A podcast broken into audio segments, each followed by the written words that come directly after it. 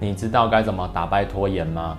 很多人对拖延都有所困扰。其实有五个学习观念，你一旦改变了之后，你就可以完完全全的摆脱了拖延。只要你认真的去执行跟练习，请开启下面的小铃铛，打开全部的订阅。Hello，你好，我是 Mark Van，欢迎回到马克凡的生活 CEO。那我们要进入这一期的主题喽，提高效率的五个学习观念。第一个观念呢，其实就是你要摆脱。成功的傲慢，多数的人都认为自己现在手上握有的技能可以用在明天，自己昨天手上的技能呢可以用在今天。在这种状况之下面呢，不知不觉的形成了对成功的傲慢，对自己的傲慢。这又跟拖延有什么关系呢？其实拖延背后的本质就是因为你今天遇到了一个困难，那你手上的技能不够多，你又不愿意承认它，最后面呢你就一直拖，一直拖，一直拖，导致你都没有去做它。你必须要知道去面对自己的不足，每天像个海绵一样大量的去吸收，你就可以改变拖延。而很多高绩效的人士都知道这件事情，他们还有学习的东西太多了，大家都以为这是谦虚，其实不是的。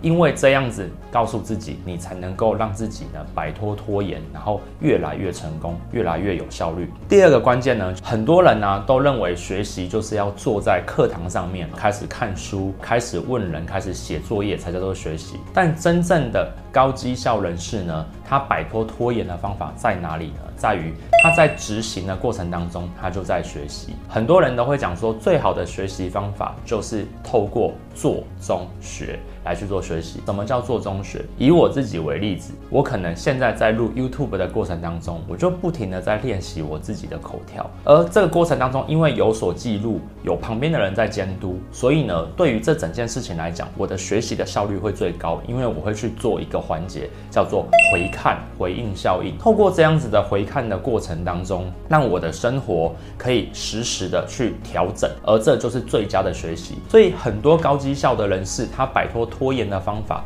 并非是他大量的去学习，而是他大量的在执行的过程当中在学习。那第三件事情呢？我们在做学习的过程当中，在执行的过程当中，你会说。天哪，好难哦！我有完美主义，我做不出来，所以呢，我心里就慢慢的就有拖延的想法跑出来。第三个方法就是教你如何创造一个学习回圈，透过边做边学边思考。就可以降低拖延，又可以把自己的效率提高的模式，我们称称之为叫做学习回圈。第一个方法呢，就是叫你实做，做了再说。举我现在的例子来讲，我现在在录这个影片，而录完了之后呢，我会看我自己的影片，然后呢开始记笔记。这个时候呢，就在衡量我自己，在衡量的这个过程当中呢，我会知道我哪里做得好，哪里做得不好。接下来呢，我会在做的一件事情呢，就是做所谓的回馈。我会给自己回馈，我也会呢，请我的同事来帮我看这支影片有没有什么地方可以修改的，也有呢，我的粉丝、我的观众看说你哪里可以修改的，我就快速修改。修改完了之后呢，我就立刻修正。在下一支影片的时候呢，我就立刻把我修正的模式呢用在下一支影片，不停的在回馈。而这整个过程当中就叫做学习回圈。在这样子的迭代的状况之下面，其实就可以让你摆脱拖延症，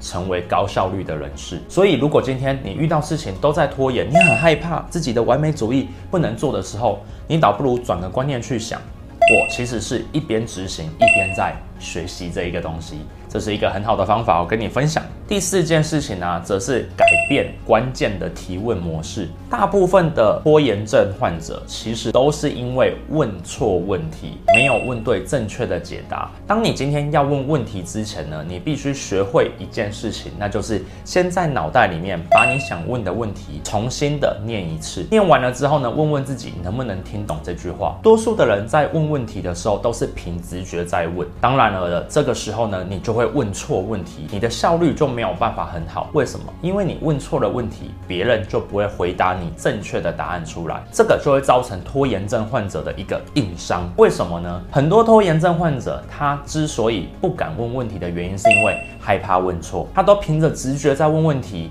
又害怕问错被骂，所以就慢慢的一直拖延，一直拖延。而高绩效人士就是知道这个环节，在他问问题之前，他不会选择用直觉去问问题，而是停下来，告诉自己这个问题我要问 A、B、C，在心中先默念一次之后，想想有没有不合理。如果没有不合理，他就再把它问出来，这样子其实就可以加强他问对问题的几率，也可以减少拖延症的原因哦。那最后一件事情呢，则是微行为。拖延症患者最大的问题就是他有很多的技能都没有变成一个习惯，遇到问题的时候呢，他就会哇好匆忙哦，然后呢又要从头再学习一次，导致慢慢的拖延。那也因为他每次遇到问题又要从头再学习一次，他心里就会产生压力，就反而变成慢慢的一个拖延。你如何把你一个要做的事情变成微小的行为，然后再把它变成你的习惯，这个时候你就会克服你的拖延症。这就是高绩效人士要跟你讲的第五个秘密，他从来都不跟你讲的一个环节。所以有注意到吗？其实你要打败拖延症的五个方法，变成高绩效人士的模式，就是这么的简单。第一件事情呢，摆脱成功的傲慢。不要再认为过去的自己很厉害了，请去想着明天你要怎么变得更好。第二件事情呢，不是停下来学习，而是边执行边学习。第三个方法呢，建立他的学习回圈，透过实作，然后呢衡量自己，请大家请自己回馈自己可以改些什么地方，再来去修正自己，产生出很强的学习回圈。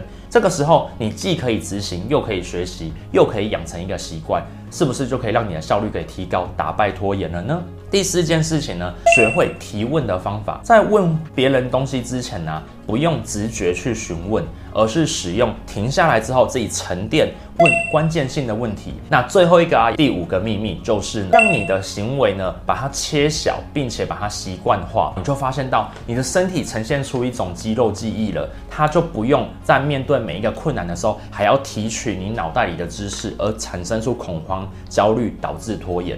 记住，打败拖延是每个人的课题，而高绩效人士只是找到一套高效率的方法来帮助自己打败它。所以今天我教你打败拖延的五个秘密，你学会了吗？如果你学会的话呢，很好。现在你要帮我一个忙，首先呢，把我刚刚讲的这些事情呢，把它抄下来，这就是你第一个可以做记录的事情。第二件事情呢，马克凡的频道都会讲一个观念：知道跟做到之间的最大差距在于努力的练习跟执行。把我刚刚跟你讲的五个关键用在你的生活中当中吧。那希望今天的影片对你有所帮助。我是马克凡，我想跟你分享这一切东西呢，其实我都写在这个我的自己的书里面《关键思维》当中，你可以来看看书，希望对你会有帮助。那今天呢，影片呢就介绍到这边。我的影片呢会在礼拜一跟礼拜四的晚上的九点呢进行一些更新。我们下次见，拜拜。